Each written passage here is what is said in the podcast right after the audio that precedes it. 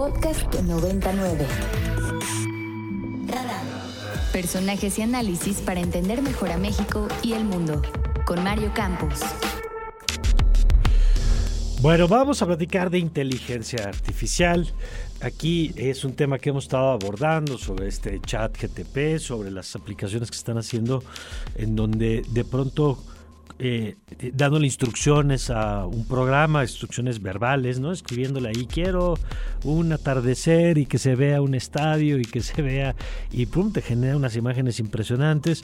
Y entonces ha habido una discusión sobre si este tipo de cosas están, van a desplazar a un montón de profesiones que ahora van a ser reemplazados por inteligencia artificial o si complementan, ¿no? si reemplazan o se complementan.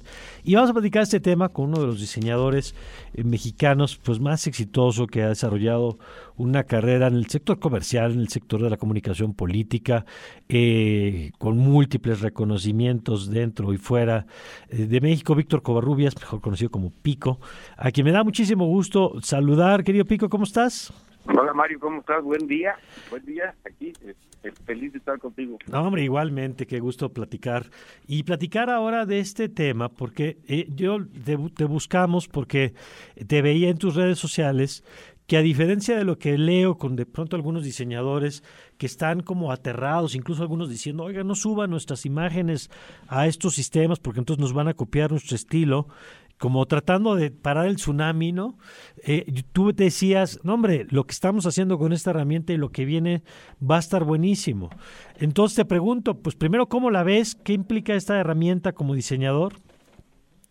Mira, yo, yo tengo que aceptar que, este, que sí me parece algo muy emocionante. Eh, que creo que uno de las de las de, las desventajas que tiene, que luego se convierte en ventaja, es que la exactitud con la que tú pretendes tener un resultado no es igual a cuando tú arrancas de cero y tú lo ejecutas. Es decir, la máquina un poco imagina lo que lo que le estás pidiendo y si tienes la buena voluntad de dejarte sorprender, pues quizás sí te va a gustar mucho el resultado, ¿no?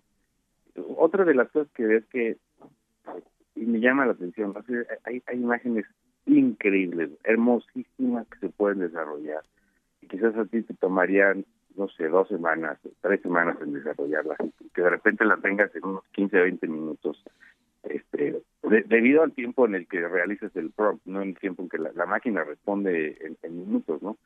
Este, pero eh, siento yo que, que esta, esta sensación de tener tantas imágenes increíbles también demerita su valor. Entonces, tarde o temprano, lo análogo y lo, hecho a mano también tendrá un valor diferente. A, mí lo que hemos hecho aquí en la oficina, que me ha parecido muy exitoso, es usarlo de referencia, encontrar, digamos, este eh, inspiración, eh, quizás despertar nuevas versiones y entonces ver por qué camino quieres andar. Eso creo que fue lo, lo que más logró apasionar aquí al equipo, que en general todo el mundo está muy echado para adelante. Lo que sí nos pasó, y que fue una buena sorpresa, es que de, de repente al, mezclar aplicaciones, no porque quizás la más popular ahorita como Mid Journey, donde todo el mundo está jugando y, que realmente la versión 4 está muy potente, eh, pues te sirve para ciertas cosas, pero hay otras aplicaciones que te sirven para, o sea, Stable Diffusion, por ejemplo, es, es mejor para generar modelados.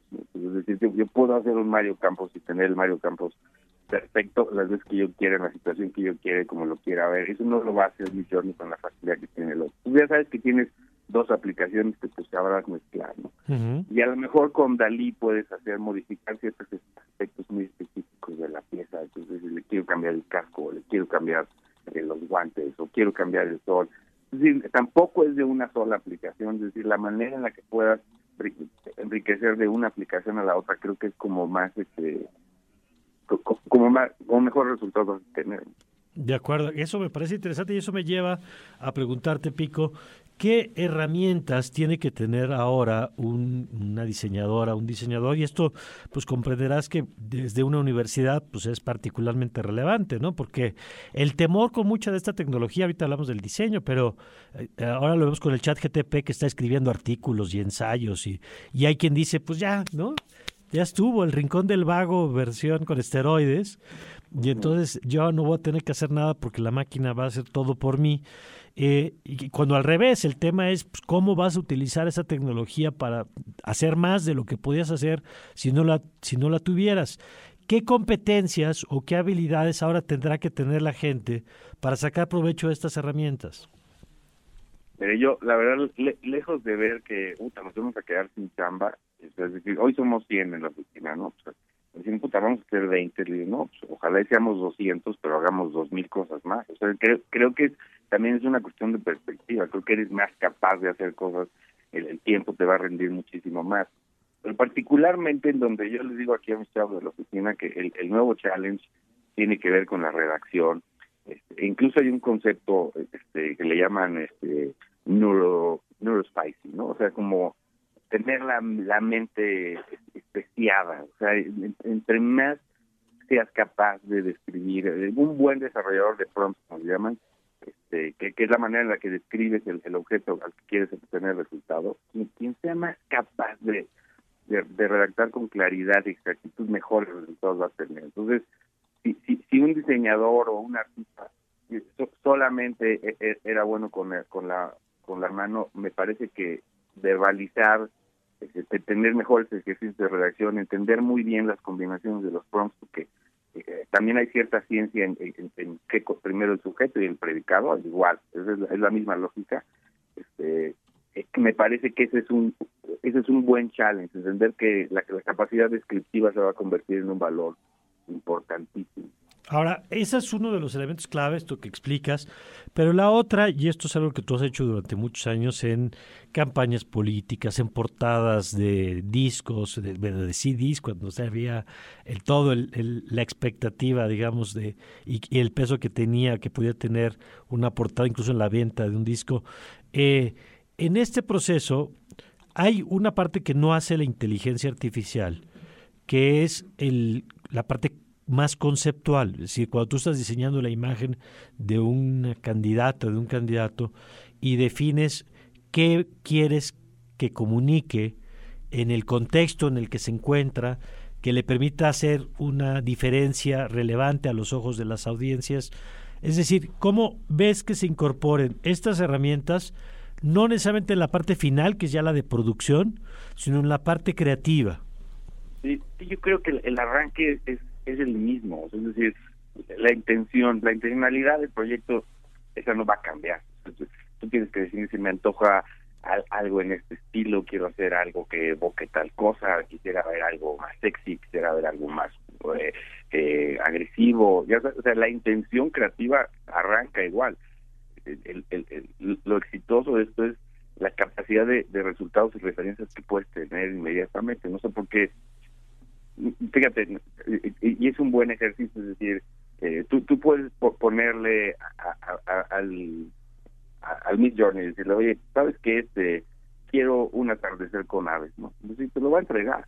Eso, oye, pero quiero un atardecer con aves en Cerdeña. Ah, entonces es diferente.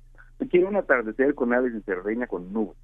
Quiero, es decir, tu capacidad descriptiva este, creo que es además lo que emociona cuando, es muy cercano, digamos, el resultado que entrega la máquina lo que visualizaste, pero lo tienes que visualizar, es decir, el creativo va a tener que seguir siendo el, este el quien dirige el proyecto, ¿no? Es, es tal cual en, las agencias de comunicación el trabajo del director creativo o director de arte, es decir, es que, oye, quiero hacer algo para niños muy en el estilo de Pixar que tenga este tal, tal, tal.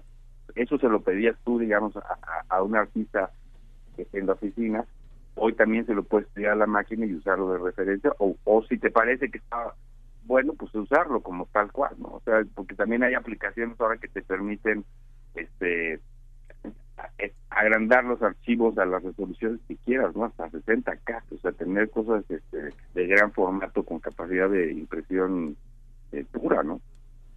Bueno, qué interesante tiempo y me encanta que además Pico lo abordas desde el entusiasmo y, y no desde el temor, que es lo que mucha gente pues reacciona cuando ve estas cosas de tecnología.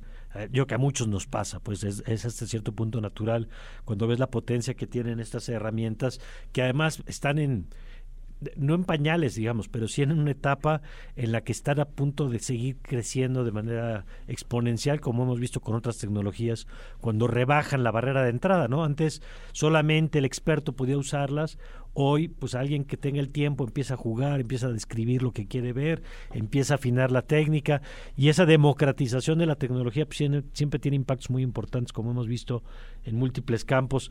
Querido Pico, gracias como siempre y ojalá podamos seguir conversando de estos temas. Claro, cuando quieras, Mario. Muchísimas gracias y buen día a todos. Gracias, Víctor Covarrubias, Pico.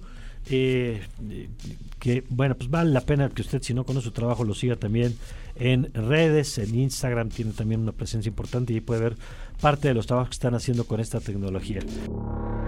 Para más contenidos como este, descarga nuestra aplicación disponible para Android y iOS o visita ibero909.fm.